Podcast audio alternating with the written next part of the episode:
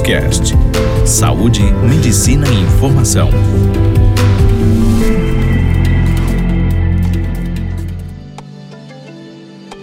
Boa tarde, meu nome é Isabela D'Amico, eu sou médica, geriatra, fiz dois anos de clínica médica na Santa Casa e mais dois anos de geriatria também na Santa Casa de São Paulo.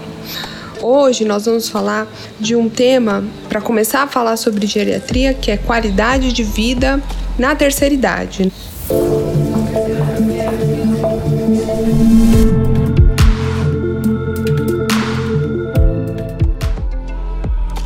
Para falar de qualidade de vida na terceira idade, a gente precisa falar de uma coisa muito importante, que é uma pequena reflexão sobre como o indivíduo e a sociedade evoluiu ao longo dos anos e por isso que hoje vive-se mais. E por que vive-se mais hoje? Porque o indivíduo evoluiu, houve um desenvolvimento social muito grande, um desenvolvimento em relação à medicina também muito grande e um desenvolvimento das políticas sociais e públicas.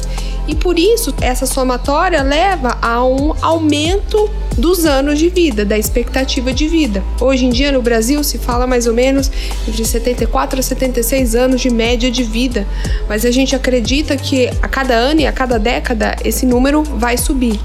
Então, as pessoas vivem muito mais hoje.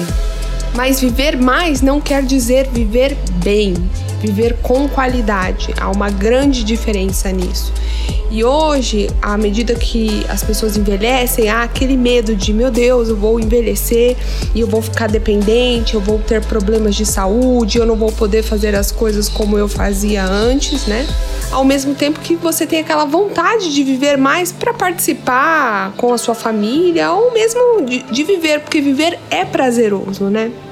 Então, o objetivo do geriatra e do médico clínico geral, quando você avalia um indivíduo idoso, e hoje a OMS fala como idoso acima de 60 anos, mas em países uh, mais desenvolvidos, por exemplo, a Itália, os indivíduos são considerados idosos a partir de 75 anos e há uma tendência mundial em você colocar um indivíduo idoso cada vez com mais idade, até porque as pessoas vivem muito mais. Você quer que esse indivíduo tenha uma boa qualidade de vida.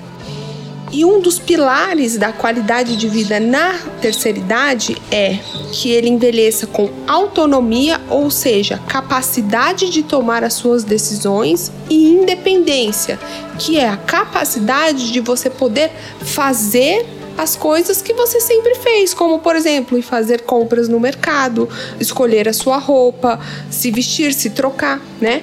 Muitas vezes você está consciente, mas ah, eu tô com meu pé quebrado, então eu não tenho mais a independência que eu tinha antes. Eu tenho a capacidade de decidir a roupa que eu vou usar, mas às vezes eu não tenho a capacidade de colocar a calça porque eu tô com minha perna quebrada.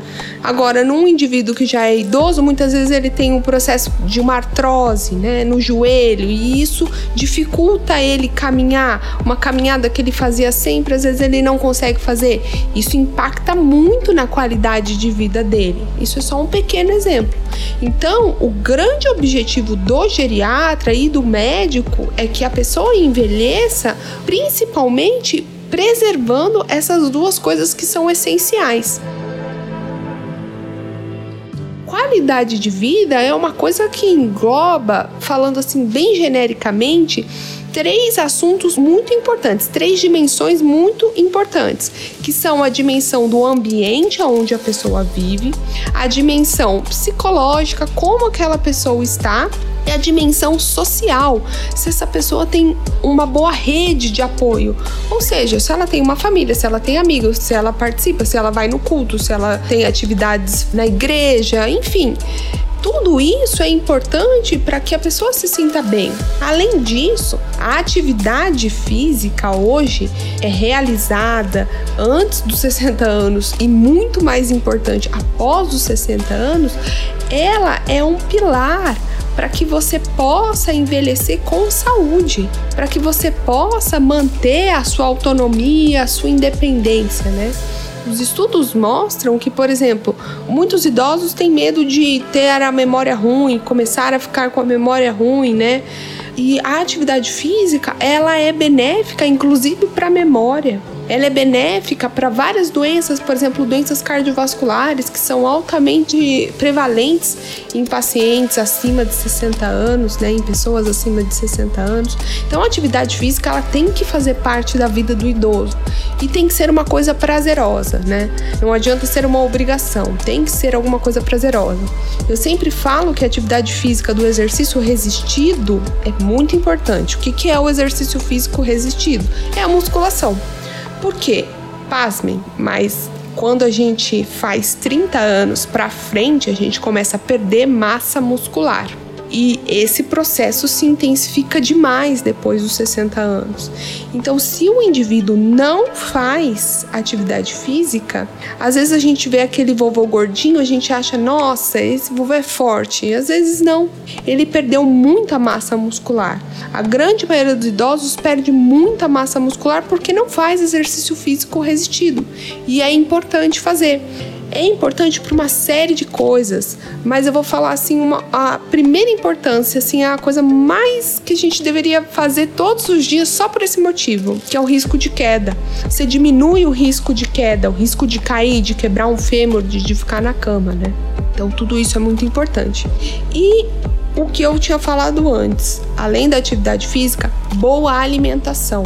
Alimentação balanceada, alimentação rica em proteínas, em fibras, rica também em cálcio para alguns tipos de idosos. E isso é muito importante porque vai diminuir também o processo de perda de massa muscular e melhorar né, a imunidade. A gente sabe que uma boa alimentação está ligada à imunidade, melhorar às vezes o perfil lipídico, o perfil de gordura daquele paciente, que às vezes está com colesterol alto, né? Enfim, ela é benéfica para tudo isso. Então, a atividade física, a boa alimentação são coisas importantíssimas.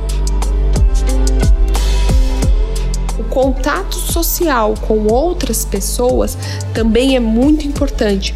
Muitas vezes a gente vê os indivíduos que se aposentam, eles acabam se enclausurando dentro de casa e isso causa uma tristeza muito grande. A pessoa não desenvolve, não, não sai, não conversa, não pensa coisas diferentes, não vê coisas diferentes.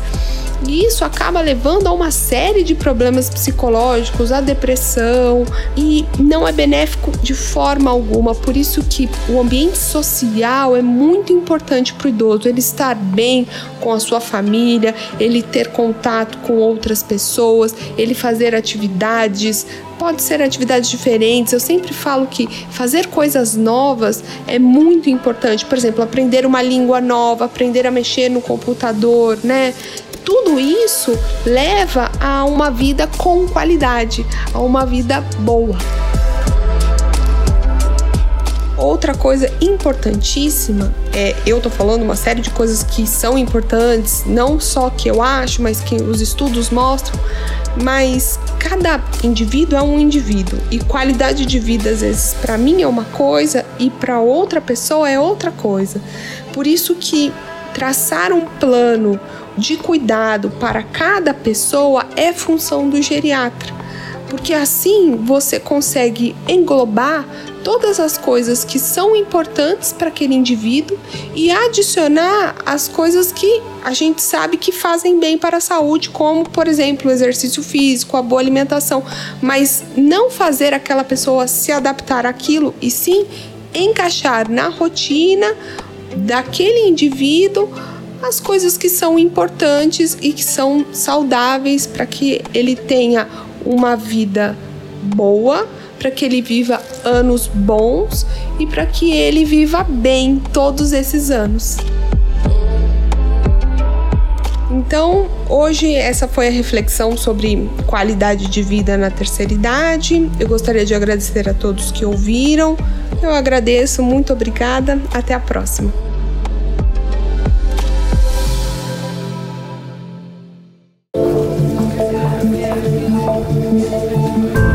Você ouviu Doctors Cast, o primeiro portal de saúde e medicina em podcast.